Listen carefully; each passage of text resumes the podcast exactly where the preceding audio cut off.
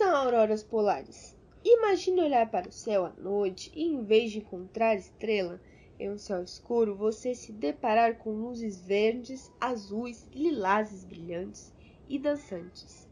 Pode até ser assustador no início, mas depois deve ser algo fascinante. Essas luzes fazem parte do fenômeno chamado aurora polar.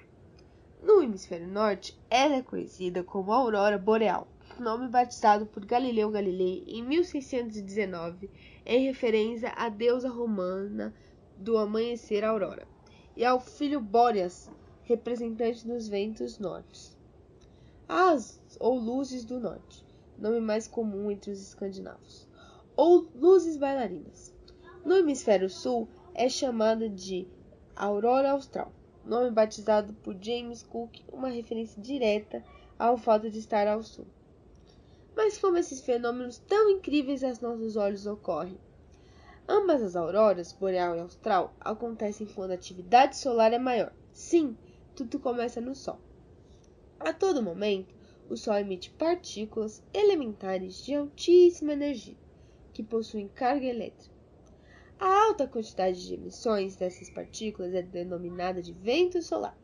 Quando esse vento solar chega próximo à Terra, ele interage com o campo magnético terrestre.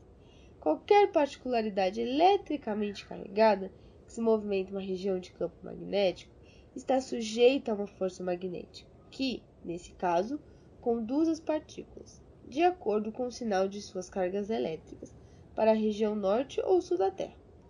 O movimento das cargas elétricas na atmosfera gera choques entre as partículas e as moléculas de oxigênio e nitrogênio. Assim, as cargas elétricas transferem energias para os íons de oxigênio e nitrogênio, que, para retornarem a seu estado fundamental, liberam energia adquirida na forma de luzes, geralmente verdes. É um fenômeno semelhante ao que acontece nas lâmpadas fluorescentes. As luzes coloridas podem ser observadas a olho nu nos céus noturnos das regiões polares. Parece um brilho longo, como uma cortina estendida. Algumas vezes, formam-se arcos que podem mudar de forma constantemente. Em cada cortina há vários raios paralelos, aliados na direção do campo magnético, sugerindo que o fenômeno está alinhado com o campo magnético terrestre. Auroras não são exclusivas do planeta Terra. Cientistas já dizem que Júpiter, devido ao seu intenso campo magnético, cria as auroras mais brilhantes do que o nosso sistema solar. É importante dizer que para encontrar a aurora depende também de um pouco de sorte. É preciso estar no lugar certo e na hora certa.